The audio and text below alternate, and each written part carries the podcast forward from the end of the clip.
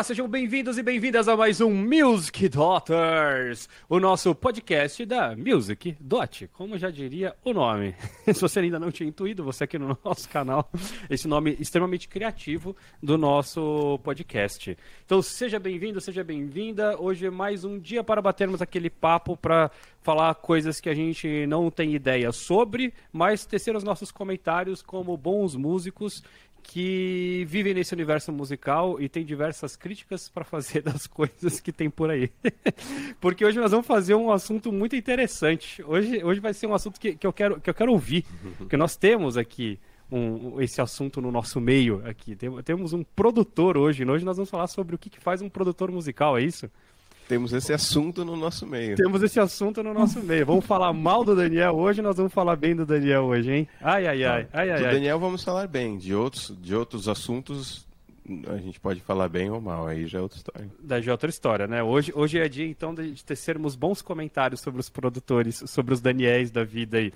Mas você que está chegando aí agora não conhece o nosso podcast, aproveita, já se inscreve no canal, já curte aqui para você poder ver os outros episódios. Toda quarta-feira a gente tem episódio aqui. Tem muito episódio para você maratonar. A gente tem aqui playlist. Se você está ouvindo pelo Spotify, se você está ouvindo por outras plataformas de áudio também, não deixe também de seguir a gente no Instagram, porque daí você pode mandar seus comentários, as suas sugestões de episódios que você gostaria de ver aqui. Você pode tirar é, um print de você ouvindo a gente ali no Spotify, colocar, marcar arroba music.online, enfim, interaja com a gente, seja nosso amiguinho queremos ouvir a sua opinião, queremos ouvir o que você tem a dizer sobre esse podcast, certo? Mas também antes da gente começar o papo, eu esqueci de apresentar todo mundo. Eu sou Pedro Lopes e estou com Daniel Ribeiro, Lucas Uti, Mariana Soter e, e Raul Mendes, certo?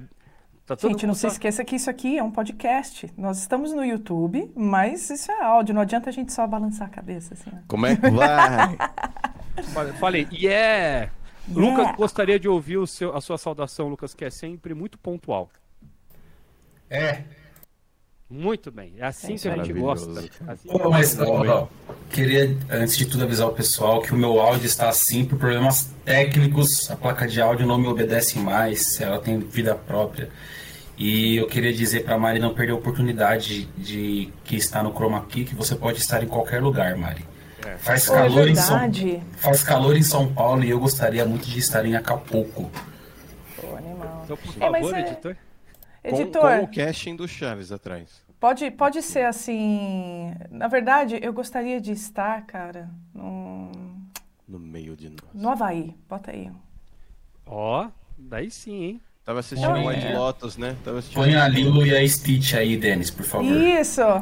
Lilo e Stitch da hora, da hora, da hora. Se você que está assistindo a gente pelo YouTube gostaria que todas essas pessoas estivessem no Havaí, você também pode comentar aqui, porque quem sabe na próxima temporada a gente não grava todo mundo no Chroma aqui. Obviamente que a gente não vai todo mundo pro Havaí, né? Eu pensei então... que você ia falar que a gente ia gravar no Havaí. quem sabe, ó. Se você que está ouvindo a gente aí de repente, né, trabalha na CVC, quer dar um apoio ali pra Music Dot, a gente grava uma temporada toda em seu nome Sim. lá no Havaí, ó. Quem com sabe? Certeza. CVC, estamos com você, venha. Alô, dois, três milhas. Exatamente. Aloha, um, dois, três milhas. Ah, boa, boa. Queremos patrocínios, queremos patrocínios. É, muito bom. Hoje, então, nós vamos falar sobre um assunto bem interessante que, que mudou durante a semana, pelo que eu vi. O, o Raul é o, é o, cara responsável. A gente tem uma série agora, pelo que eu entendi, nós vamos ter uma série, porque esse episódio é sobre produtor musical e o próximo episódio é sobre arranjador. Então, hum, pelo jeito, hum. tem coisas diferentes pra gente falar aí. Mas teve uma coisa que mudou no meio do caminho, porque eu ia justamente começar o episódio falando assim: calma lá, mas nós vamos falar sobre o produtor musical ou um produtor executivo. Daí, é. ah, comentário editado lá no nosso Discord. Nós vamos falar sobre o que faz um produtor musical. Essa é a primeira diferença, só pra gente deixar bem claro, certo? Um produtor o executivo, executivo é o Lucas. Exatamente. Lucas, você foi um produtor executivo. Diga-nos o que faz um produtor executivo em poucas palavras pra gente poder entrar no assunto de hoje. Passa raiva, ganha pouco. Ótimo. É isso Ou que a gente ferra a vida é dos músicos bastante para ganhar mais dinheiro. Ou vende a alma dos músicos para o tinhoso. É, isso aí já, já estive Você lá. There. Esse aí eu tenho várias histórias, mas não vai ser hoje, então. Outro episódio, outro episódio. Esse também Precisamos fazer um episódio, então, de, de, de, produtor executivo. Mas como um, próprio... um episódio, Pedro, desculpa, podia ter um episódio de desabafo dos músicos. Ah, mas, mas acho que todos são, não são? Todos Até agora, todos os episódios que a gente fez é só a gente falando essas coisas. A gente já desabafou. Bastante. A galera não aguenta mais ouvir a gente chorando, não. Terapia não, mas se você não. Músicos. Se você não sabe, a gente tem um, um, desses últimos episódios aí que a gente gravou, que a gente justamente falou o lado bom de ser músico. Porque teve Black Friday aqui na Music Dot, porque todo mundo começou a, a, a fazer Music Dot com a gente, um sucesso de vendas na Music Dot durante a Black Friday. Então falamos sobre as vantagens de você também tocar um instrumento, cantar, fazer música. Tem lados bons, tem lados bons, mas existem os produtores executivos. Não, os produtores executivos são aqueles que, como o nome diz, fazem a parte é, executiva da coisa, certo? Ou seja, é a pessoa que vende, é a pessoa que assina contrato, é a pessoa que, que paga os cachês dos músicos, é a pessoa Isso. que organiza a van que vai levar todo mundo. É, enfim, tudo. tem um monte de. Ou deveria, né? Daí é, alimentação, né? transporte, estadia, todo esse rolê. Que horas vai ser o quê? Né? Vai ter passagem de som, não vai? Que horas que não? Então, essa pessoa tem que ser uma pessoa extremamente. Ou pessoas, tá? Extremamente competente para fazer isso legal. E organizada. Né? organizada. E organizada. É, é. Eu acho que o, o, Lucas, o Lucas deve ter sido um bom produtor executivo, Lucas. Creio, creio eu, creio eu. Cara, eu... Não tendo que Cara, usar a placa de som. Porque ele não é produtor musical, veja bem, essa é a vantagem. Nossa, ô Denis, bota aí o cavalinho fazendo... Cavalo! Foi o Spirit. Foi o Spirit. O Raul mandou essa porque ele não conseguiu resolver o problema que é dele. Por isso que ele tá nervoso. O problema. Ó, peteca, ó, peteca pulando. Não, mas na verdade eu não fui um produtor musical. Eu trabalhei na curadoria de música lá do Centro Cultural São Paulo e eu trabalhei fazendo esse papel é, pessoal entre a, a, a, produção executiva de algumas bandas e a instituição. Então eu convivi muito com produtores executivos, com muitos produtores executivos bons, competentes, organizados, resolvidos e resolvíveis e uns que pelo amor Fecha. de Deus, né? Bom, mas vamos então para o nosso assunto do dia. Então, se o produtor executivo é o que faz toda essa parte da venda, que faz toda executa essa parte... os músicos. Executa os músicos. Daniel, o que faz um produtor musical? Para que, que eu preciso de um produtor musical, então? Bom, primeiro, primeira necessidade que vocês têm aí, nossos queridos ouvintes que estão aí, que são as bandas produzindo seu material, é, é, me dar dinheiro, não é essa a primeira necessidade. Né? Sustentar a, segunda, a, sua família. É sustentar a mim. É, mas o, não, o, o produtor musical, acho que depende muito do contexto da banda ou do, do da artista que ele está trabalhando, né? Ele ela está trabalhando. É, tem contexto. É, eu já tive trabalhos como produtor musical, que entra no terreno desse episódio e do próximo, que vai ser do arranjo, tá ligado? Uhum. Que tinha um compositor, que era cantautor, então tocava violão e cantava. E vinha com umas gravações, eu fazia todos os arranjos, é, ia junto, ia pro estúdio e fazia parte até de engenharia, assim, junto, gravando, a gente ia gravar cello, trompete, numa música, eu ia junto, eu também mixei, no final só não masterizei o projeto que master realmente na minha praia. Então eu acabei meio que assim, meio que fazendo um factotem, assim, sabe? Eu tinha que fazer todas essas partes. Aí já teve banda que eu trabalhei que meus caras já tinham arranjo pronto, é, já tocavam juntos há um tempão, um quinteto de rock, assim, sabe? Duas guitarras baixo, bateria, teclado, é, meio um pouco prog, assim, era o som dos caras. Então era muito mais assim, o que, que eu posso ajudar eles é, como uma pessoa que não é da banda, porque quando a gente está na banda, bom, a gente conhece, né? A gente já tem todos os nossos. É, todas as coisas acontecendo, tem os, os, Às vezes alguns conflitos, às vezes não. É, às vezes a gente tem que andar em ovos para falar coisas um pro outro. Então, tipo assim, ah, putz, não. É, precisa baixar o teclado, tá muito alto. Pô, o cara sempre pede para baixar o teclado. Aí, como produtor, eu posso chegar lá, tipo, totalmente isento das coisas e falar assim, bro, tá alto o teclado, tá ligado? Assim, não... É. hum. Aí fala, então... Guita essa parte aí é do teclado, não é sua. Então você precisa dar espaço para ele, porque o teclado tem que fazer isso aí. Vamos bolar outra coisa. É, o que você está tocando tem uma nota que está batendo com vocal, então tem que ver, tentar ver coisas que o pessoal dentro da banda não está conseguindo ver, porque tá muito envolvido ali, com a cabeça muito, sabe, Ô Dani, então, só, só para eu entender melhor, né? Então, a, a produção uh, musical, a diferença do arranjador para o produtor é que uhum. o produtor ele está ali na, no vamos ver, né? Então, vendo uh, timbre, volume, execução, se aquilo que o arranjador escreveu realmente é concretizável né, na hora de gravar e qual é a melhor maneira de, de fazer isso acontecer mais próximo possível da, sim, do ideal. Sim. É isso? É, é, às vezes esse papel né, do arranjador cai dentro do, do, da produção também, mas às vezes não, é isso que você falou. Eu tenho que ser o produtor executivo do arranjo, tá ligado? É, é ter certeza que, que, que as coisas estão acontecendo do jeito que o arranjo estava, já que a gente já decidiu que o arranjo ia ser aquele, né? Aí depende da banda, tem arranjador que manda partitura, todo mundo vai ler. E o pessoal tá lendo, ó, mas putz, essa nota não era essa, eu tenho que estar tá com a partitura na mão lendo junto, assim, não era bem isso. É, putz, tá super legal, mas metais, essa frase tinha que ter um, esse crescendo é maior, vamos esticar mais, sabe? Vamos, vamos articular junto essa frase, sabe? É, então tem esses contextos. Muitas vezes depende muito, porque o, é estranho porque, sei lá, eu sou, eu toco violão, eu toco guitarra. É, o que, que eu posso virar? Sei lá, se eu estiver produzindo uma música da Mari, que eu posso virar para Mari e falar assim: Mari, a sua voz, sendo que a Mari que tem todo o conhecimento da técnica vocal, né? Eu tenho uma experiência aqui, uma experiência ali. No, no, caso, o que eu posso trazer ela, assim, é ajudar ela com a interpretação. Assim, putz, Mário, isso está legal, mas essa parte que o texto, que a letra que escreveu, tá tal e tal e tal, e se fizesse não sei o quê?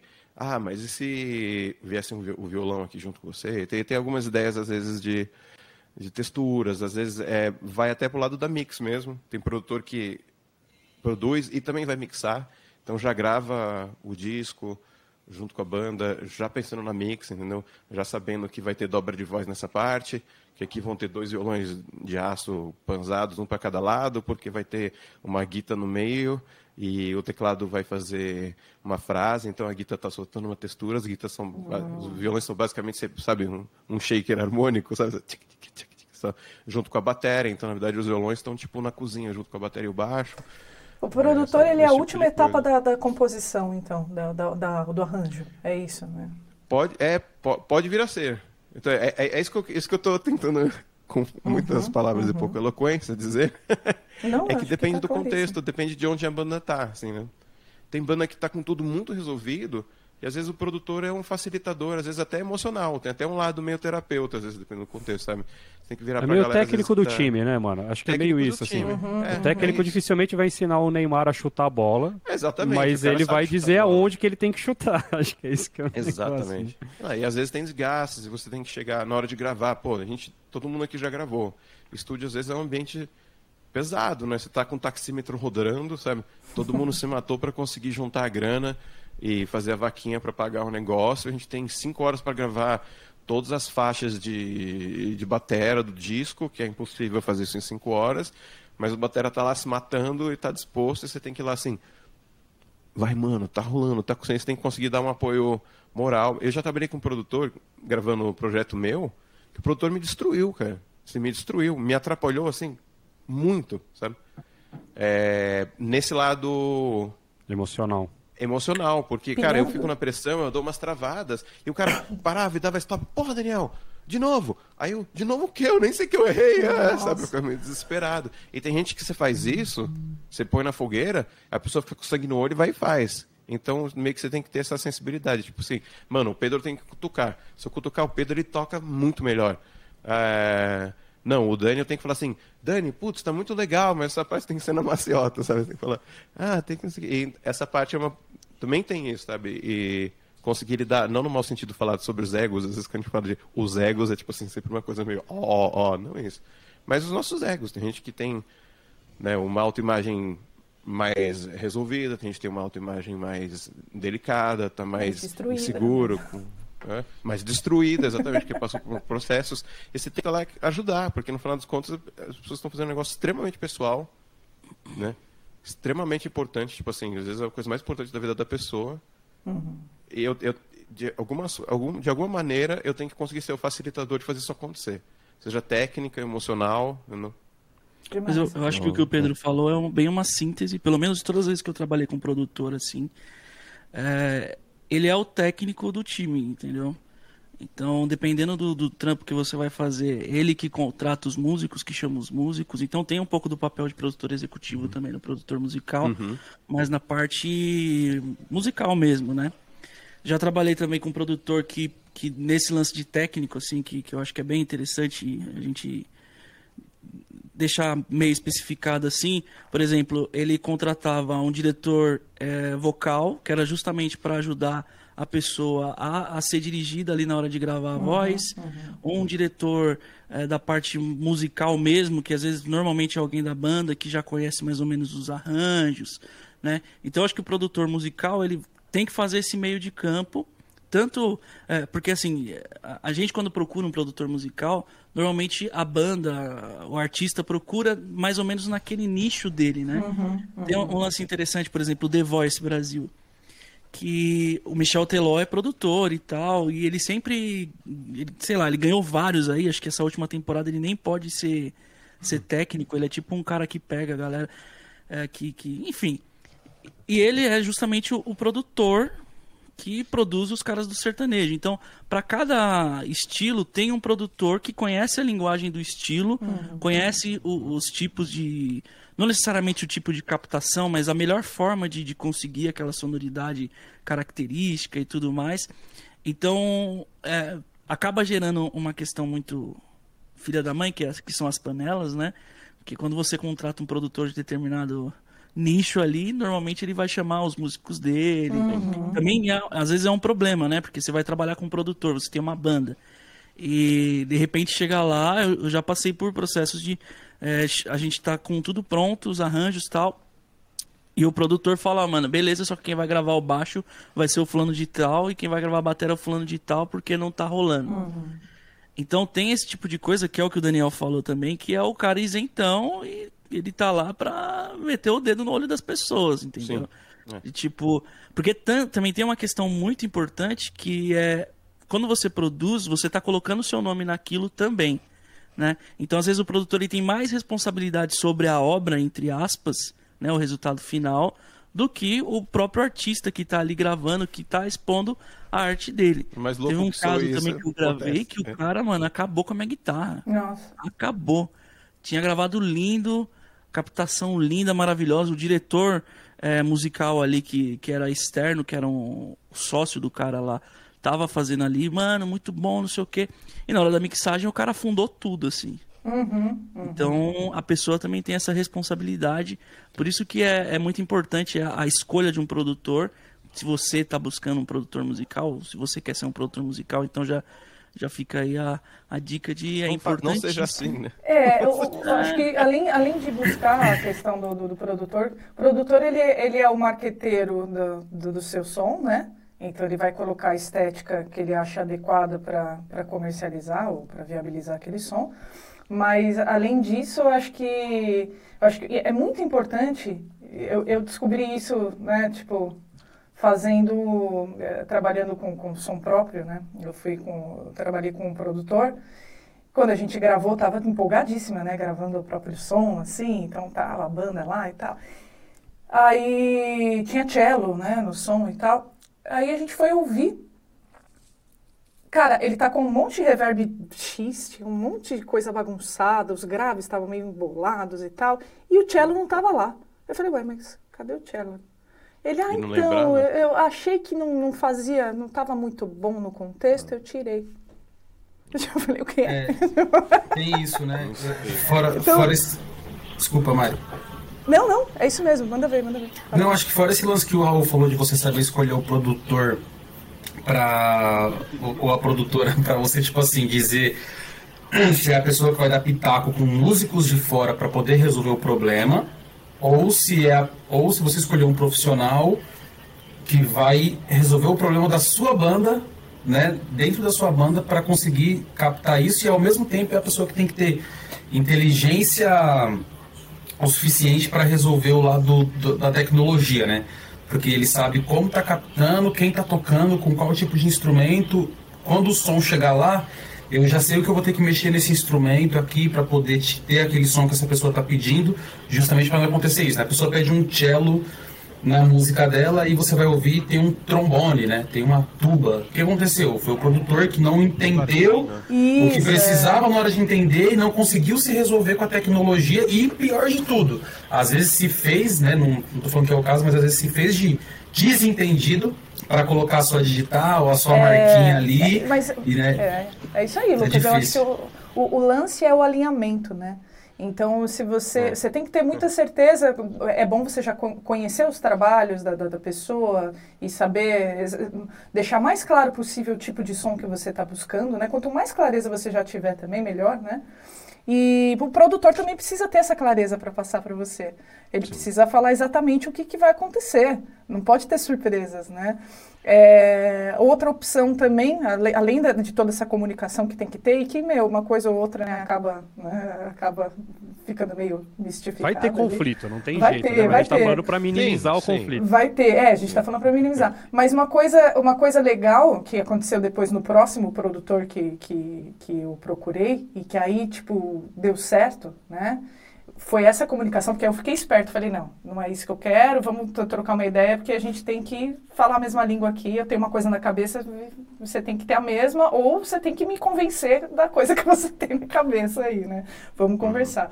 É, e deu certo o lance de estar junto, né?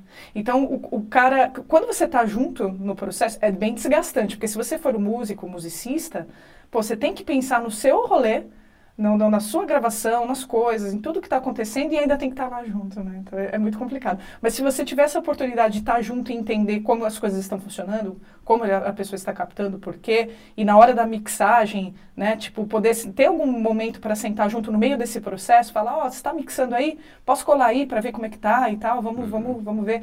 É, senta junto lá e ver, olha, estou fazendo isso, isso aqui, lá ficou bom, não ficou. Então é, é, é, é um lance de, da comunicação, né, que, que resolve as coisas. É. Mas e, é, esse alinhamento é. foi uma coisa que a, gente, que a gente trouxe muito também quando a gente falou de montar a banda, né? Quando a gente no uhum. episódio que a gente falou de como encontrar as pessoas para sua banda, para você saber qual é o objetivo, para todo mundo ter o mesmo objetivo, porque no fim das contas, no fim do dia, gente, qual é a grande questão dos músicos? A gente gosta de tocar. Então, na hora que sai o som, todo mundo fica encantado com aquele som saindo, porque diferente de outros trabalhos, geralmente em outros trabalhos você primeiro se programa muito e a coisa vai acontecendo aos poucos. A música tem essa possibilidade de você nunca ter visto as pessoas, uhum. simplesmente ligar o instrumento, sair música, ficar tudo bem e daí vocês falam, vamos montar uma banda? Vamos! Que, vocês nem perguntaram se uma pessoa jam, mora num outro lugar, se, se vocês vão ter tempo para ensaiar, se vocês têm agenda que bate. É só paixão, só paixão. Exatamente, é só paixão. É a paixão pura, aquela paixão à primeira vista mesmo. Então, quando a gente está falando de produção, é exatamente a mesma história, né? Às vezes você ouve um projeto de uma pessoa que o cara fez um golaço, né? E ele tem outros cinco projetos que são ruins, que, ou pelo menos não, uhum. não, não conversam com aquilo que você quer, né? Não ruim no sentido de que não presta, mas, poxa, nossa, então vou, por causa disso eu vou contratar essa pessoa para estar tá junto comigo. Porque o que mais acontece? Justamente, uh, aparecem bandas, por exemplo, também falando do lado do produtor, né? que vira e fala assim: nossa, a gente tem isso daqui e a gente quer tocar na rádio. O que, que o produtor está entendendo? Preciso fazer tudo possível para isso ser vendável. Certo? Então você falou uma frase que para ele entrou na cabeça dele do tipo, vocês querem tocar na rádio, então dane-se o resto. Você foi quer... o mais generalista possível, né? Você entendeu? É, aí...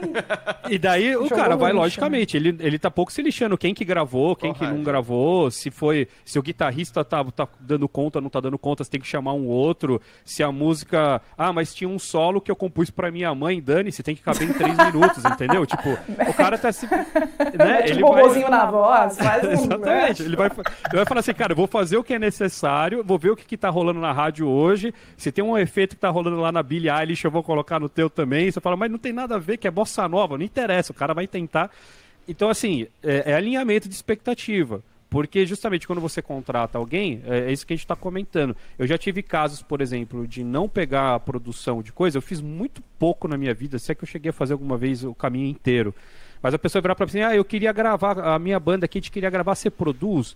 E eu falar, é, o que, que você quer? Você quer aproveitar este momento que vocês vão fazer o seu primeiro CD para crescer como banda? Porque se for isso, prepare o bolso. Porque as pessoas na banda não estão preparadas para entrar no estúdio. E não tem problema.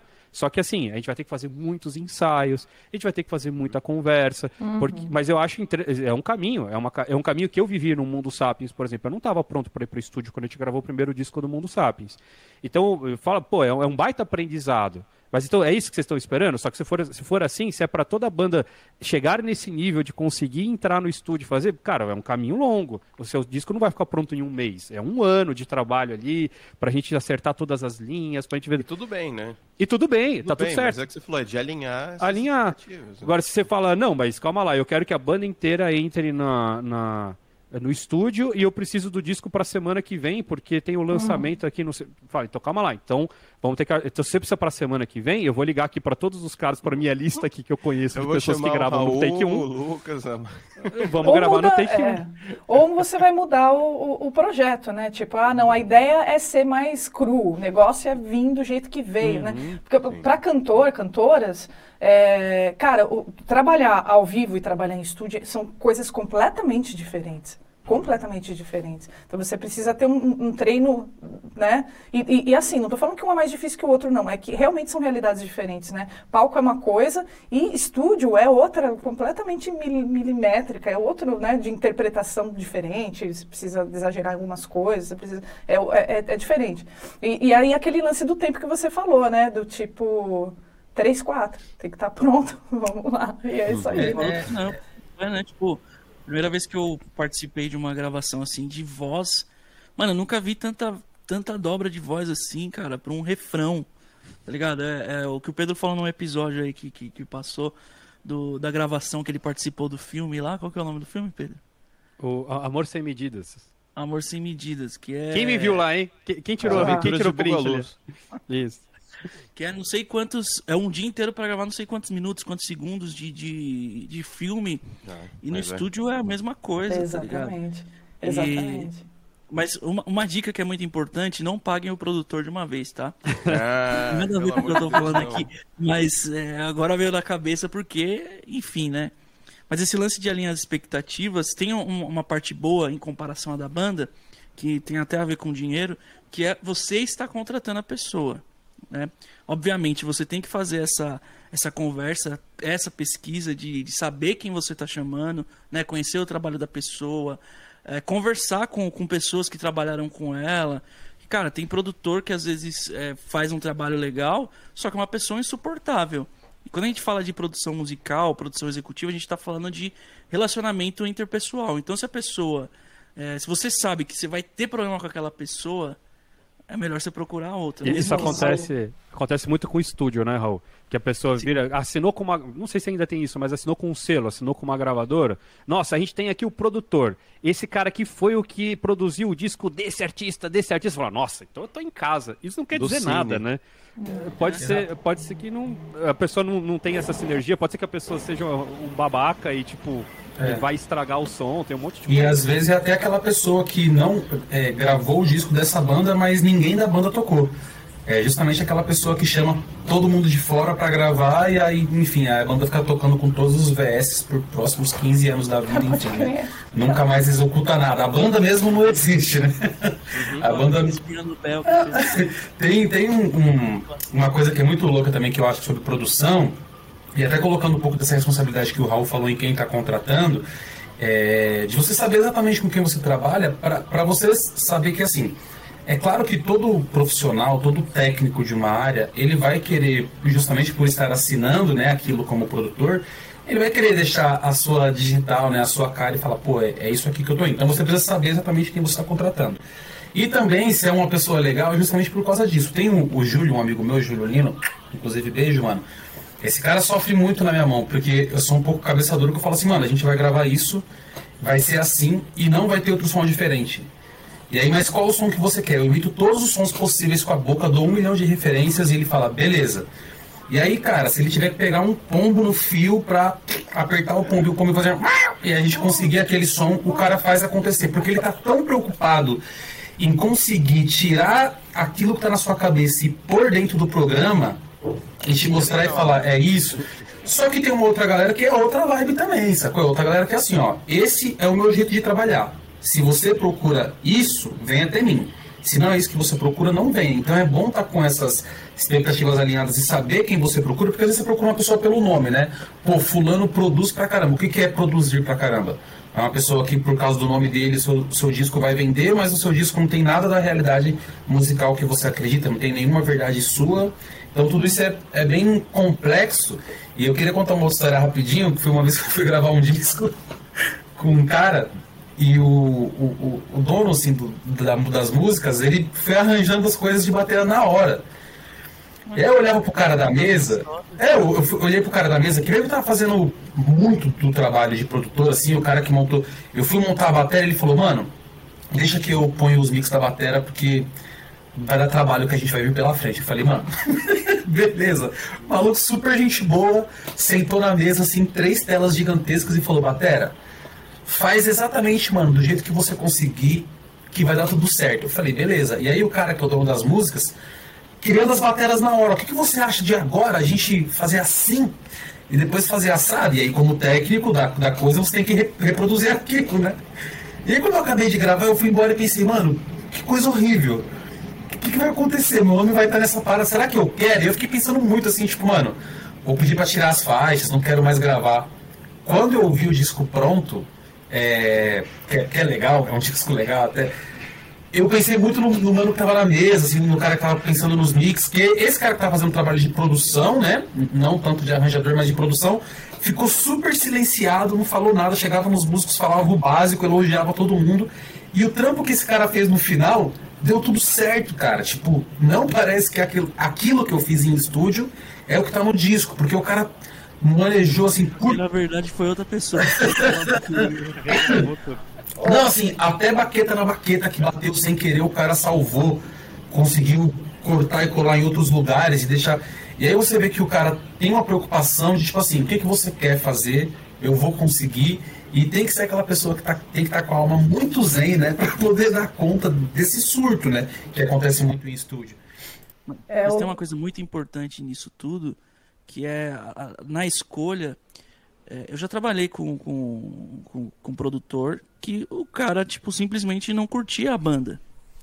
Então, além de você ter que procurar uma pessoa que, que, que você se interessa pelo som e pelo que ela faz e tudo mais, tem toda a questão da pessoa comprar a sua ideia, comprar o seu som, que é o que vai fazer a diferença. Sabe, por exemplo, o, o, que eu falei que afundou lá, um solo, improviso lindo, maravilhoso que eu fiz.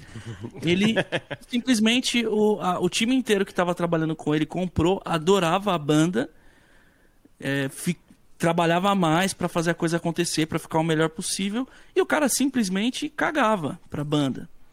E aí, pô, o cara foi fazer a, a parte de edição, cagou na edição, para fazer a parte de mixagem, cagam na mixagem, porque é justamente um, uma troca, é a questão da sinergia mesmo, de, de você putz, se identificar com a pessoa e fazer aquilo acontecer.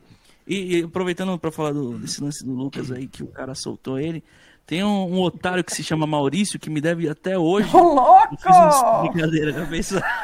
Cara, mas ó, posso chegando pegar o que você, o, Maurício. O, o, que o, o que o Lucas falou? Eu lembrei de uma história aqui, né? Que eu, eu trabalhei muito como cantora de estúdio e em um estúdio que, que eu era contratada, existe, existem maneiras, existem tipos diferentes de contratos de estúdio, né? Ou por hora, que é o lindo, é o melhor dos hum. mundos, assim, né? Querido taxímetro. Ou por pacote, que aí você se lascou. Quando, hum. quando existe esse, esse pagamento fechado, os caras deixam assim, ó, eu trabalhei com, com, com pessoas, né, com, com trabalhos de, de, de artistas e, e, produtores, né, que uh, o que acontece é que eles deixam o negócio acontecer exatamente ali. Então, tipo, você chega lá para gravar as vozes, vamos lá, vamos fazer os coros do, do CD, né, do álbum, legal. Pô, o que, que você acha de aqui a gente fazer assim, aqui a gente faz assado? Ah, experimenta aí. Uhum. E, e, isso acontece real, e tipo, mano, aí você fica lá e eles ficam girando lâmpada até eles decidirem, ah, legal, e é isso. E aí você falou isso, cara, isso acontece tanto, e eu acho que se acontece, e com voz, né, imagina com os outros instrumentos, uhum, né? uhum. Mas, tipo assim, é... existe esse trabalho porco também, do cara, tipo, vir com as coisas, tipo, ah, tem mais ou menos na cabeça isso aqui, e chega lá na hora a gente vê. Tem. É, eu acho que isso, né? isso é importante falar, Mari, porque assim, eu acho que tem muita gente que assiste a gente e deve falar assim, mas ué, não é assim?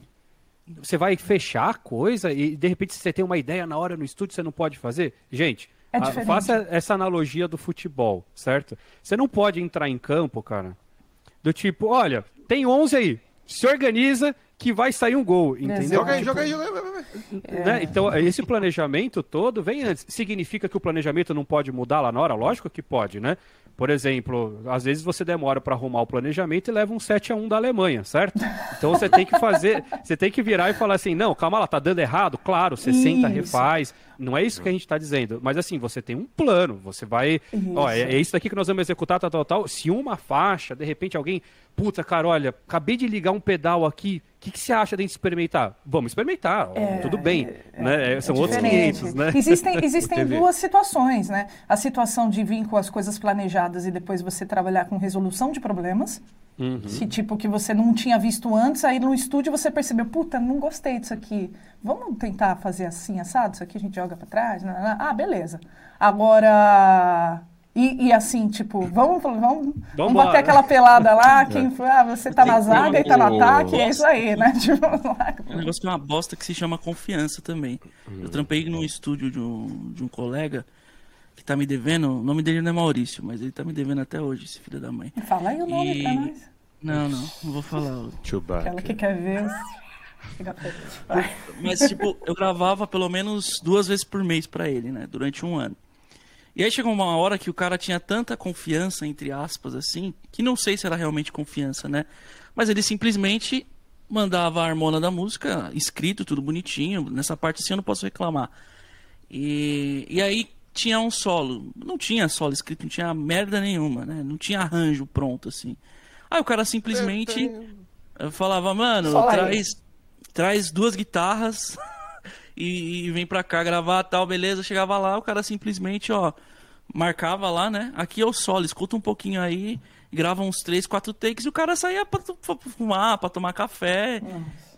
Então, tipo, isso não é produção, tá, gente? Uhum. Ó, tem, tem uma outra coisa que eu queria dizer, que é aproveitando esse lance da atenção é, com, aqui na Music Dot eu tive a oportunidade de aprender mais sobre esses lances tecnológicos, mics e programas de gravação e etc.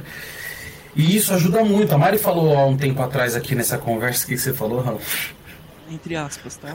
aspas. que, que é uma coisa importante. Pô, minimamente o que você sabe já te ajuda bastante ali.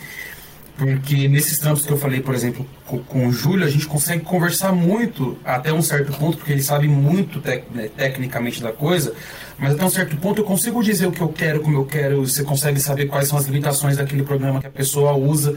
E aí, para você não passar por essas que o Raul tá falando, por exemplo, de ser aquela pessoa que tipo vai tomar um café e deixa o músico sozinho e seja o que Deus quiser, a não ser que você queira exatamente uma pessoa que faça isso, ó, minha música é essa aqui, faz o resto acontecer e depois eu volto para pegar o, sei lá, né, o bônus, é, tem, que, tem que ser muito bem resolvido. E aí um outro lance, eu não sei se eu perdi no caminho, mas outro lance que eu queria falar foi o que a gente aqui da Music Dot passou gravando as coisas de casa, né?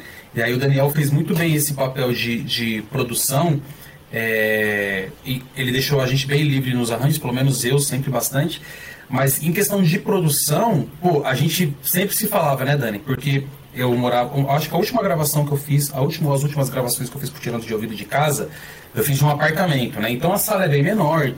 Se você coloca dois cachorros, já parece que tem sete pessoas. Então a acústica fica né, com menos eco. Agora na outra sala que eu. na outra sala que eu morava. na, outra, na outra casa que eu morava, era um quarto gigantesco que cabia tranquilamente montado assim, cinco bateras um eco do caramba e a gente ficava discutindo, e aí, como é que vai ser, o que, que coloca, mas tá reverberando pra caramba, e ele, mano, relaxa que isso aqui eu resolvo na mão. E, obviamente, a gente não, nunca se visitou, ele não visitou esse espaço que eu tinha, que a gente tava bem no meio da pandemia, etc e tal, e, só que ele tinha que confiar no que eu falava. Eu falava, ó, oh, mano, a bateria pra lá, tem mais 3 metros, tudo tá ecoando pra caramba, então tem que ser essa pessoa que tem esse manejo tecnológico bem resolvido, de espaço bem resolvido, a pessoa que gosta de fazer esse trampo, né? De falar, ó, o mic vai aqui, são três dedos para cima da caixa, você tem que mirar para tal lugar. Vamos testar? Manda aí. Aí você manda uma faixa de um minutinho tocando a caixa, o cara, não, mano, deu tudo errado. Põe o mic em outro lugar. Porque tem que ter esse prazer de fazer esse trampo, senão você não, não consegue ter um resultado legal, né? Se é uma pessoa que, que faz isso, que nem o Raul falou, entra aí, bicho, põe a guitarra, faz quatro takes aí, eu escolho o que eu achar mais legal, você vai ter um outro tipo de trabalho. Então, o legal da produção, de, de entender minimamente o, o que der para entender, porque realmente é um mundo muito complexo. Não achem que é uma coisa tipo assim, ah, se você tiver um programa de gravação em casa, você já entendeu tudo sobre o mundo da produção. Mas o mínimo. Os custos de produção da Music Da Music Dot, musicdot.com.br. Mas o mínimo que você souber, que você souber sobre os mix que você tem, o que vai ser usado, se você, né, dependendo do instrumento, qual o captador que você tem, pô, se você canta, qual mic que vai ser usado, qual tipo de. Enfim. Isso é bem legal como músico saber, como musicista saber, porque você não fica tão cru, não fica tão na mão do, dos produtores para não passar por isso que a Mari falou. Da galera chegar na hora de mixar e falar, ah, o que, que vocês acham? Acabou o seu pacote, metade da primeira música foi resolvida, as 8, 7 não, e, né, problemaço, assim, no seu disco. Vamos fazer esse merchan aí sobre, sobre o conhecimento, porque eu acho que é importante a gente falar sobre isso para os dois lados, né? É, é, Dani, na sua, na sua visão, assim, o que que o produtor, o que, que é bom que o produtor estude, o que, que é bom que ele saiba, que você falou, poxa, eu não sei, às vezes dar um pitaco na voz, mas eu sei falar sobre é. um lance de interpretação. Putz, eu não sei tocar violino, mas eu sei dizer que o que é um estacato, o que é um ligado, sim, o que, que é uma coisa forte, o que é uma é. coisa fraca. Não, você como produtor, você tem que se armar, se munir meio que preventivamente, né? Que nem o Lucas estava falando. Eu tenho que saber se a sala que vai gravar tem um som não sei o quê, e o, a música a gente quer uma sonoridade tal da batera, que técnica de microfonação a gente vai usar para conseguir esse som. Então a banda chega, não, eu quero a batera do LED no disco não sei quê. Aí, nossa, tá, beleza, a gente precisa de uma sala grande. Eu preciso colocar o microfone ali, porque... Não. não eu quero aquele som de batera sequinho, anos 70, Dark Side of the Moon. Ei, toalhinha em cima da caixa, toalhinha em cima não sei o quê, microfone colado em todas as peças da batera. E, e, então, eu meio que tenho me preparar para saber responder isso. É claro que ninguém sabe tudo, que nenhum compositor não. Eu posso estar fazendo uma peça e falo, putz, aqui tem que entrar um boé. Qual que é a tessitura do boé? Aí o cara vai lá e escreve uma nota que é tipo muito grave. Mano, você tá escrevendo pra um fagote, você não tá escrevendo o oboé. O oboé não chega nessa nota, tá ligado? Aí chego pra a Mari que vai cantar. Eu faço arranjo pra Mari, eu faço num tom, é a mesma, a mesma ideia, sabe? Aí eu faço num tom que a Mari, mano, não dá, não sai. Ou, ou às vezes chega, chega, na nota, só que é um movimento muito difícil de fazer. E você não é, sabe, porque tem que trocar a chave, feio, né? a chave e tal, feio, é. assim, sabe? A ideia, uma coisa a ideia musical não tá errada. É, a é. ideia musical não tá errada. Mas, cara, não, a flauta não vai fazer isso. É, talvez o trompete faça isso com facilidade. Então, aí, aí a gente está falando, sei lá, um orquestrador, né? uma pessoa que tem conhecimento de orquestração. Mas uma coisa que o, o Lucas e o Raul trouxeram nesse sentido é assim: se eu não tenho esse know-how, eu tenho que saber quem eu peço socorro para saber. Uhum, uhum. Então, se, se eu sou um produtor musical, mas eu não sou um, um engenheiro de áudio, eu tenho que saber com quem que eu falo para conseguir o som de bateria que a banda do Lucas pediu para mim. O Lucas falou, não, porque a gente quer nessa faixa a referência a esse disco do Miles, então a bateria tem que ser assim. Mano, tenho a menor ideia como os caras fizeram isso. Aí eu ligo lá pro Pedro, que gravou não sei quem, não sei quem, Pedro, socorro, venha me ajudar. Ou aí vai no tem... canal do, do Rick Beato que tem tudo isso. Tem tudo lá, você aprende tudo. é, então, mas é que eu acho que é importante esse lance de, de, saber um pouco das, de, de tudo, né, Dani? Acho que é, é, ser produtor tem um pouco dessa ideia de ter essa curiosidade Sim. por saber como que os sons são feitos, como que eles são produzidos. Porque é isso que eu, que eu sempre. E, e, a gente tem sempre esse problema, né? Sempre o produtor, logicamente, o produtor tem sempre um lado de, de manjar muito de alguma coisa, que geralmente ou canta ou toca algum instrumento específico. Mas é, vou usar o caso do Daniel mais uma vez, como o Lucas comentou. O Daniel, então, é o guitarrista. O Daniel senta com a gente quando precisa fazer alguma coisa aqui. Ele fala, cara, vamos buscar o timbre de teclado X. Ele manja de síntese.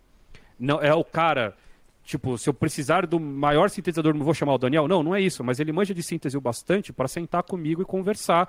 Olha, acho que a gente tem que fazer um timbre mais assim, com filtro tal, vamos colocar o efeito tal. Então ele não é tecladista, tá fazendo os cursos agora, né, da, da Music Dot, mas ele sabe o que ele quer. A mesma coisa da voz, ele pode não saber fazer, mas ele sabe dizer para Mari, Mari, tipo, tá muito escuro, né? Que seja aquela frase assim que fica meio no alto, mas você fala assim, vamos, tenta, tenta buscar uma, uma sonoridade um pouco mais uhum. assim.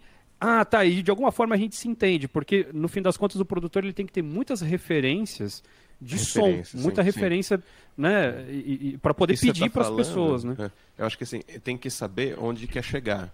Uhum. E aí qual que é o caminho, que é uma coisa que é muito difícil às vezes, porque a gente está falando de uma coisa que é completamente subjetiva, né? Então, sei lá, tem um. O, o, Raul compôs uma música, a gente vai gravar, pá, pá, não sei o quê. Aí, às vezes, sem nem o Raul estar tá consciente disso, ele já tinha uma sonoridade específica pro sax, entendeu? Pro som do sax. E aquilo estava em algum lugar na cabeça dele por razões, sei lá, óbvias, porque ele ouviu vários discos de, sei lá, do, do, Parker, é, do Kennedy, que é uma maior referência para todos nós aqui, tal, alguma coisa assim. E muita seriedade nesse momento. E o... Mas aí a gente não conversou sobre o disco tal, a música tal do Kennedy. Aí, a minha referência de sax, logicamente, era, sei lá, era. Pra, na minha cabeça, logicamente. John Coltrane. Entendeu? Era John Coltrane, era, sei lá, ah, eu gosto do, do Dave Brubeck, então na minha cabeça ia ser tipo um negócio super maciota, Desmond, assim, sabe?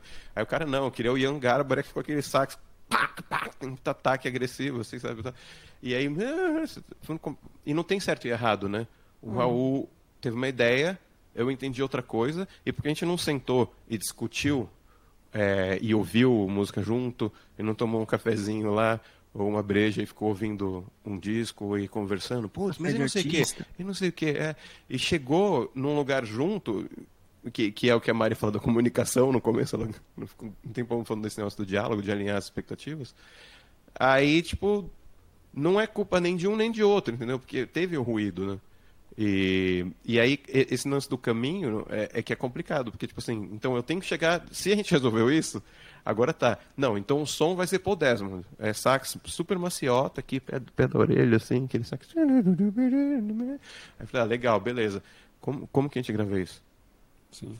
Aí, é. aí isso, isso não é culpa do. não é problema do Raul nem é do, do brother que vai vir tocar sax, entendeu? Ou da saxofonista que está vindo de Curitiba e tem um dia para chegar no estúdio e gravar um negócio, assim, porque acontece também, né? E, e o que o Raul falou desse negócio de, tipo, jogar na fogueira, vai, faz aí, bro, faz aí.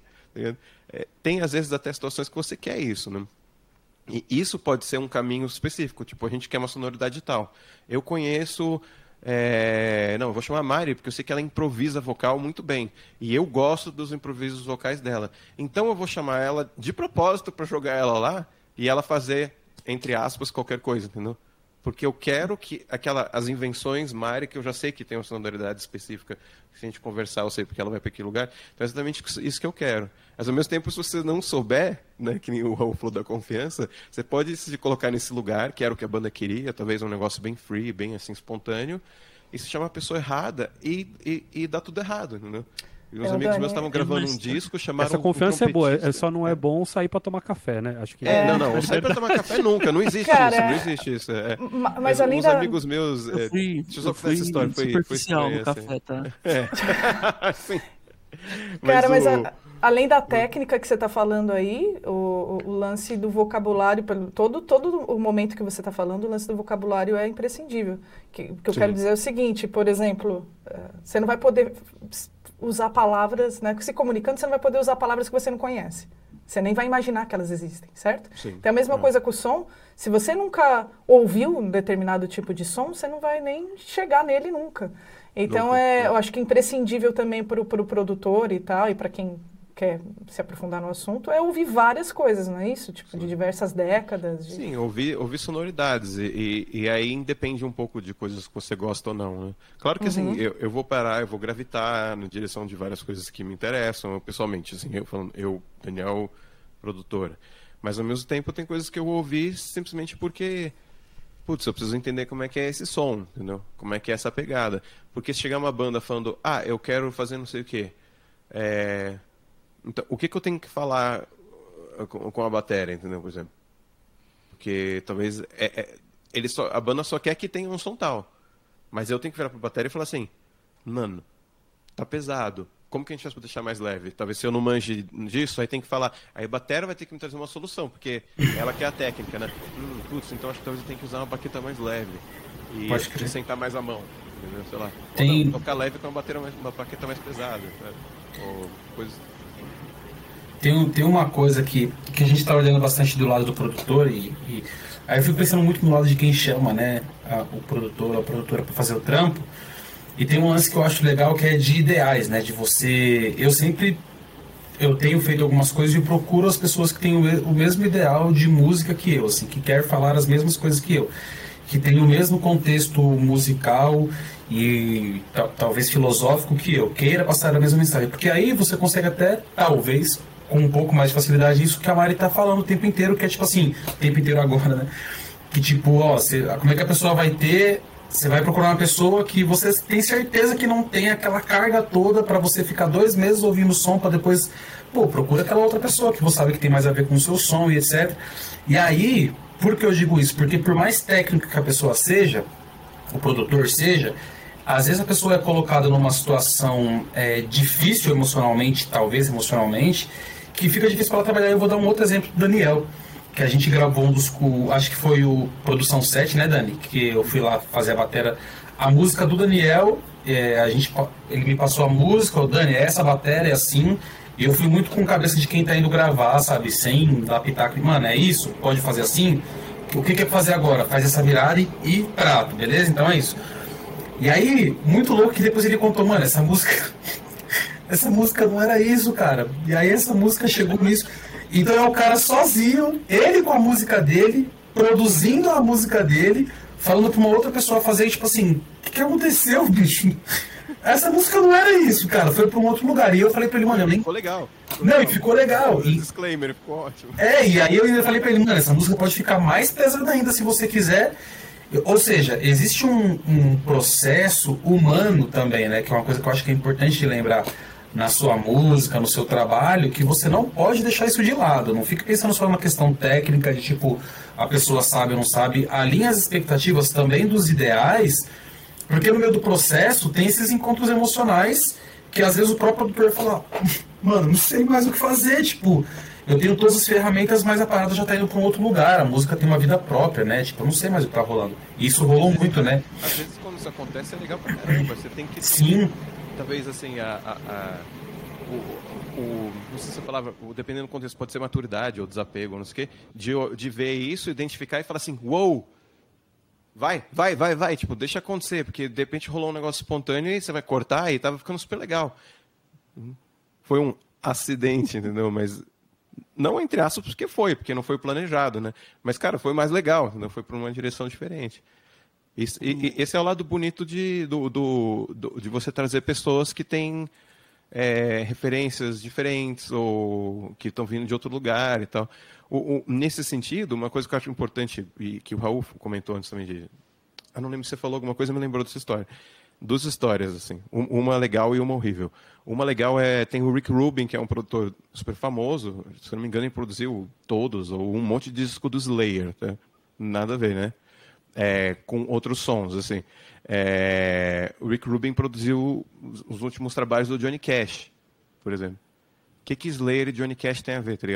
E é muito legal, para quem talvez fosse fã do Johnny Cash da parte antigona, bem countryzona, assim, talvez não curta, mas tem ele gravou Soundgarden, gravou Nine Inch Nails, a versão do super famosa, ele cantando Hurt, e é lindo, velho, ele é maravilhoso, sabe? Então o que que da onde veio essa sensibilidade do Rick Rubin, que era um cara que trabalhava com uma banda de thrash metal super agressiva, é super pá, paulado o tempo inteiro, é, sabe, é, é um pouco porco, assim, o som, o som, é sujo, é sempre... Ah, ah, e ele fez um negócio que, meu, de uma sutileza, assim, aquela... É, e cresce, fica... O piano vai entrando bem, bem, bem. O piano é, é sujo, né?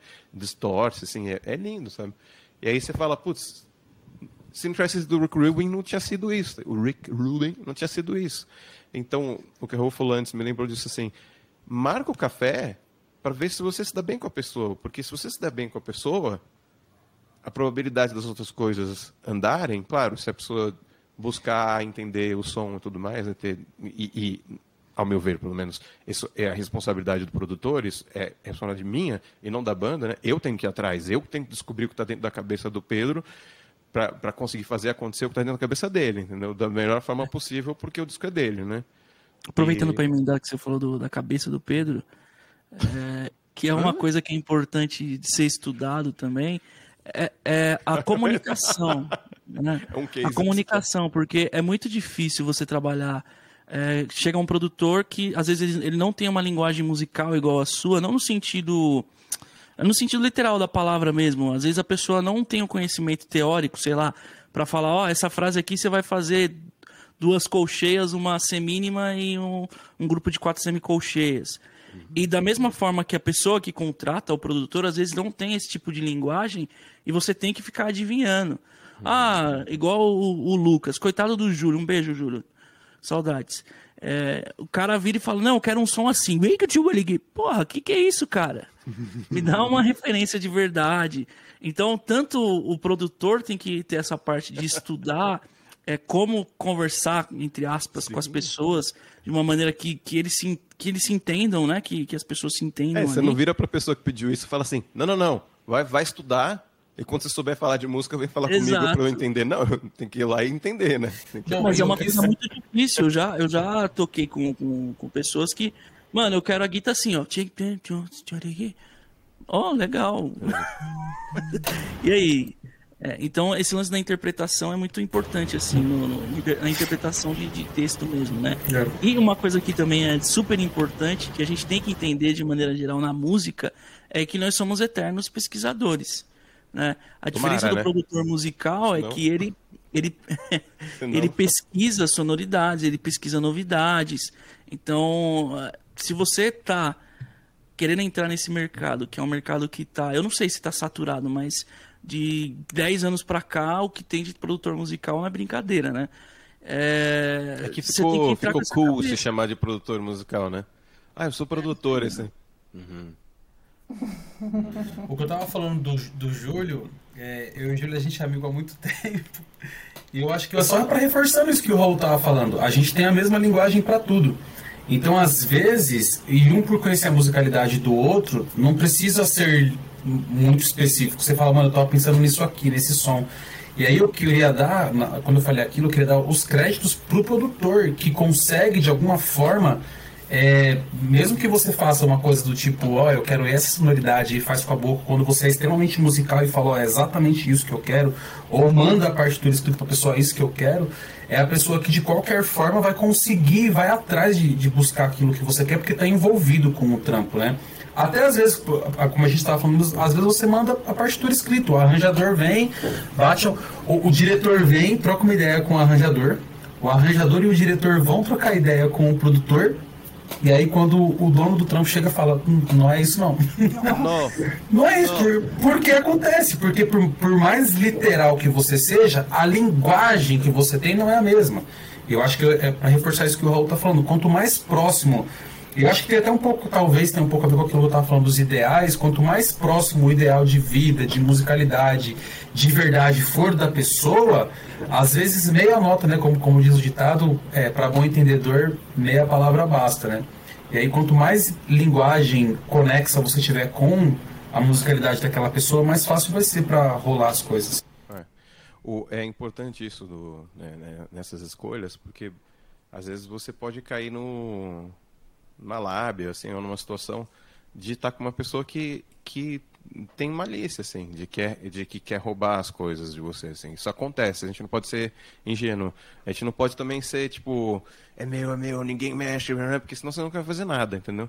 Mas, assim, é importante a gente, não, talvez não ser ressabiado, assim, mas ficar de olho, porque o, o Raul falou um negócio antes que me lembrou também uma história do, do White Zombie, que, né? A banda famosa lá dos anos 90. O último disco deles, eu gosto pra caramba. Astro, Astro Creep 2000, uma coisa no disco. E o ele meio que tava o, o Rob Zombie, o vocalista, tava assambarcando a banda, cara. Aí você escuta no fone, tem umas partes, umas músicas que tem uns buracos assim. Você fala, pô, mas será tinha um guitar mó legal nessa banda, né? É, esqueci o nome dele, Jay, alguma coisa. É, cadê, né? Aí você ouve assim e tem um solo de guitarra mega baixinho, tá ligado? Hum. Ou seja, ele fez o que o Raul falou. De tipo assim, o cara foi lá, mano, fez um solo da hora, assim, e pô, o cara foi na mix, tchum. Porque o cara tava roubando a banda do resto da mas, galera da banda, tá ligado? Mas é foi o Rob Zombie, porque ele, ele, é, ele é produtor. Foi ele, ele mesmo, que fez isso com a banda? Ele mesmo tava roubando a banda dele, entendeu? Assim, tanto ah, que depois que, a banda acabou e ele continuou a carreira dele solo, que vai até hoje, assim, né? Ele queria uma desculpa pra brigar, né? Ele falou, vou fazer um é. jeito aqui que vai todo que mundo querer brigar. É. Ah, já, já, que vocês brigaram, vou fazer carreira solo, então. Vai, e o, todo mundo outra, fiz de tudo é, pra, pra Outro história famosa, assim, o, o, o Billy Corgan nos Smashing Pumpkins, quando eles estavam gravando o segundo disco, ele ficava no estúdio o dia inteiro com a galera, beleza, gravava, gravava, assim, valeu, nossa, da hora, vambora, vambora. Não, deu, hoje não terminou. Aí quando a galera vazava, ele voltava pro estúdio e regravava as coisas. E ele regravou, então tem um monte de nossa. baixo que não é da baixista da Darcy. É ele tocando. Aí a galera vinha no dia seguinte e falou assim, cadê meu baixo, sabe? Mano, cadê a minha guita? Ah, não, que eu fiz de novo porque não sei o que, não sei o que. Ou seja, dentro da banda tava rolando de novo, Nossa. sabe? Essa, essa descomunicação, assim. E uma pessoa achando que era dona do rolê e não sei o que. Você vê a entrevista com ele hoje, ele mesmo fala, ah, eu estava sendo otário. É, o cara amadureceu e, e, falou de outro jeito. Por um lado é bom porque demorou pouco pra, é um pra entender. maravilhoso. É, demorou uns 15 anos ali, perdeu a banda, né? Deu errado, assim, não sei o que. Mas o... E aí, outra história interessante que eu também acho que vale a pena contar. O Hole, a banda lá da Curtain Love, ah, produzida por é, ele também, pelo Billy Corgan. Teve coisa que ele fez, teve coisa que uhum. ele fez. Aí teve, eu não, não lembro o nome do produtor, mas teve numa entrevista com a baixista, Melissa Aufdermauer, que inclusive também tocou nos Smashing Pumpkins e tal. É, é, tá, eles estavam no estúdio e o produtor não gostava da batera.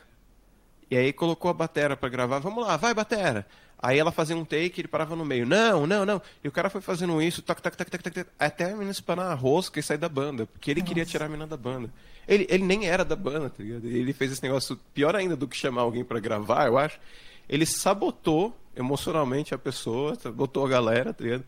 E assim, e colocou, ah, não, agora é legal. Porque o cara queria tirar a casquinha dele da Courtney Love, que era a, mina do Kurt Cobain, entendeu? Então eu preciso fazer o meu nome aqui, porque eu quero colocar o meu que vem o, o, lance que o Lucas fala de colocar digital, assim, né? Mas, velho, não é só banda, não, não sei o que, sabe? Você tá, tipo, levando esse negócio de colocar o meu nome, assim, né?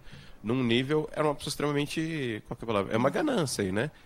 É o que eu tava roubando. Tava querendo roubar a onda alheia, assim, né? Então, Seres humanos, tem, né? é, tem isso, né? Se a gente entrar nesse, nesse lance de sacanear um outro, cada um aqui a gente vai ter várias histórias de pessoas que foram sacaneadas de grana, de gente que roubou gig. O que o Raul é. falou é extremamente importante. Não pega e, tipo, fecha um pacote. Ah, então vai custar X reais? Tó, puf. Não, mano pessoa vai sumir. Já sumiram com dinheiro meu de banda Nossa. minha duas vezes, assim. E gente, meu Deus, é, meu dinheiro. Às vezes a pessoa nem some, né? Ela só some com dinheiro só. É. é. Nossa, mas aí você cola pau, ela, assim. pô. É, mas isso vai fazer o quê? É, não. Ai, mas Temos é uma moral isso... da história. É. Se você quer ser um bom produtor, não abaixe o solo de guitarra. Nunca Nossa, mexa no solo você... do guitarrista. A história é, se claro. você é um bom produtor, você vai lá em music.com.br e faz o curso 1, 2, 3, 4, 5, 6 e 7.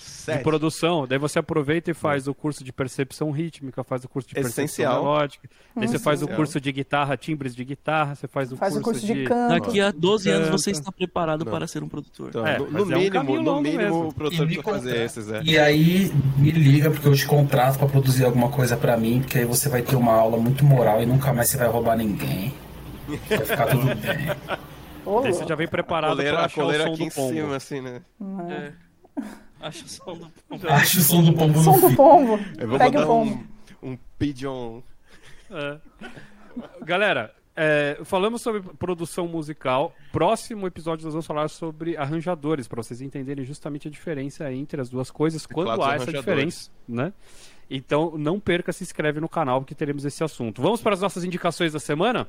Vamos. Vamos, vamos, vamos, vamos. Vai lá, Raul. Porra, eu tô pegando aqui, peraí. Então quem vai. Daniel, aquela indicação. Certeira. Aquela lá? Aquela, aquela. lá? Isso. É... Eu vou indicar uma série da, da Amazon que chama White Lotus. White Lotus. Bem interessante, hum. bem sarcástica. É, tem umas críticas sociais, morais aí interessantes. Só que bem. drama, drama? Se não fosse nada, que assim. Que é? Hã? O que, que é? É, é drama, mas é, é humor, assim, humor meio dark, assim, sabe? Ah, amo. Porque tem umas coisas engraçadas, mas assim, mano, que horror, sabe? Assim. Maravilhoso. E, mas é legal. Ele aborda de uma forma sutil aí discussões que a gente tem que ter, então são importantes. Então é bem legal, assim, interessante. Legal. Excelente. E é no Havaí, mais- então fica o sinal aí, né? Opa! Opa, a, Mari, a. Mari já tá lá. A Mari já tá lá. Cara, já vou pegar então. ó, Gente, é o seguinte, eu não vim preparada para, para isso, né? Para falar alguma sugestão, então já peço desculpa. Mas como a sugestão ela é baseada assim, né? é, naquilo que a gente Na consumiu durante essa semana, eu vou falar que, tipo, nos momentos que eu tive para relaxar, eu estava fuçando no Netflix e vi que voltou, o- voltou o Seinfeld. Eles colocaram Ah, todas os- as temporadas lá. E eu falei, nossa, eu terminei de assistir, sei lá, com uns 10 anos atrás e tal. Eu falei, ah, vou voltar a ver. E é animal, atemporal, assistam, porque é delicioso. Então, tipo, eu tô voltando a assistir desde a primeira temporada e é muito gostoso. Então, Seinfeld na Netflix. Seinfeld é genial. Eu vou indicar aqui um disco que é do Chaka Khan, que é o Chaka Khan Sessions. É uma live. Uma live, né? Nome é bom. Canto. E, e é- são interpretações, é uma, uma sessão ali rolando e tal. E é muito legal. O, Khan já é fucking muito bom, então. É isso aí. Please forgive me. Don't know what to say. I'm sorry to scare you know what I've done. It's so hazy. Thought we were having fun. What Eu Lucas. vou indicar um filme que eu assisti esses dias.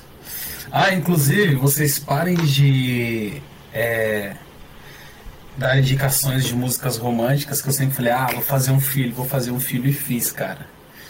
Tá vendo? Então, parem com essas indicações. Culpa é de vocês. Mas eu tava. Tem, Eu não assisti. precisa necessariamente fazer um filme. Tem, tem umas coisas que dá pra você fazer aí no meio. Não, Você eu pode só falei pro treinar. Daniel, É. eu falei pro não, acho que foi pro Raul também que eu falei, eu burlei o sistema anticoncepcional sem querer. É, e aí, cara, eu assisti um filme com a Rebeca esses dias que é muito bom, o Candyman. Eu não lembro o nome do, do, do, do diretor, mano. Eu acho que é o do, da mesma, do mesmo diretor de Corra. Eu acho, né? Eu acho que é Mas é tipo. antigão, né? Candyman. Então, cara, não, mas tem, tem uma releitura dele agora que tá bem legal, assim e tal. E é, é bem legal, parece um, um conto urbano, sabe esses contos urbanos, tipo, sei lá, Loira do. Chupapão, loira do banheiro, e tipo essas coisas de escola que não façam, hein, mano, tô avisando. E é bem legal, um filme bem bacana, assim, assistam. Candyman. Pô, nem sabia que tinha um remake, eu só conheço o original, que é muito Cara, é e, e assim, e aí tem uns links com o original que é bem legal também. Boa. Eu vou pro mais, mais óbvio possível, mas como eu sou uma pessoa que durante muito tempo não sabia o óbvio na música, então eu queria dar o maior exemplo, um dos maiores exemplos de produção musical que eu acho genial, que é o George Martin, pra galera pesquisar a história lá do Yellow Submarine, etc., que é nada mais nada menos do que o cara que produzia os Beatles. Porque eu acho que é, é um baita lugar pra gente entender aonde é, é o, é o máximo de uma relação de produtor com banda pode chegar. Então, enfim, todo mundo conhece Beatles, mas às vezes o pessoal não sabe o quanto que o produtor fez ali no meio do caminho. Eu sei que para todo mundo que é músico isso é óbvio, mas de repente para quem não está ouvindo a gente, que- quem não é músico, eu acho que vale a pena dar essa pesquisada na história do cara e conhecer as coisinhas Olha a que ele sugestão fez. do Pedro, depois eu que sou nerd, hein? Já, né? Dá uma olhada. Tem que- tem que- essa tem que saber. George Essa tem que Martin saber. é basicamente um Beatle, né, cara? É, sim. Exato, é. É, que é o, é, o pessoal brinca É que é o o quinto, canto do é. Beatles, Não, porque né? justamente e, e tem coisas geniais que eu vejo nos arranjos dos Beatles assim que eu falo caramba, cara, com certeza isso, porque se você vê os Beatles no começo você vê que as coisas mudaram um pouco depois, né? Então dá pra perceber que tem uma mãozinha ali provavelmente que, que foi ajudando nessa mudança, né? Então vejam, acho que é um dos melhores casos de, de, de, de produção bem sucedida, certo? Ficamos por aqui então, meu povo. Então você que está por aí, não esqueça de curtir e compartilhar este episódio. Não esqueça de se inscrever no canal, porque agora temos vídeos de dicas. Porque agora nós temos esse podcast semanal. Porque também em breve, quem sabe, não sei, ouvi dizer, talvez tenha tirando de ouvido, hein? Quem sabe? Quem sabe? Vamos ver, vamos ver. Não sei de nada. Só sei que tudo não terás. Fica a dica. Só sei que nada sei, cara. Nossa, essa frase sei. que o Raul falou é muito de produtor, né, mano? Exatamente. Eu não, uhum. não, sou dessa praia, não. Não me arrisco. Lembrem-se de que quem produz esse podcast aqui é o Raul. Então, salva de palmas para a produção de Raul. Aí. Mas é uma produção totalmente diferente, né? Muito obrigado, muito obrigado, Raul. Quer deixar claro. Só. Não, eu só queria deixar aqui no final para você receber os louros ou as críticas. Só para assim, só para deixar aqui, sem, sem explicação tudo nenhuma. Bem, tudo bem. Loiros. A, a, gente se vê na semana que vem, então, gente. As muito obrigado, um grande abraço e até lá. Valeu. Adiós. Tá.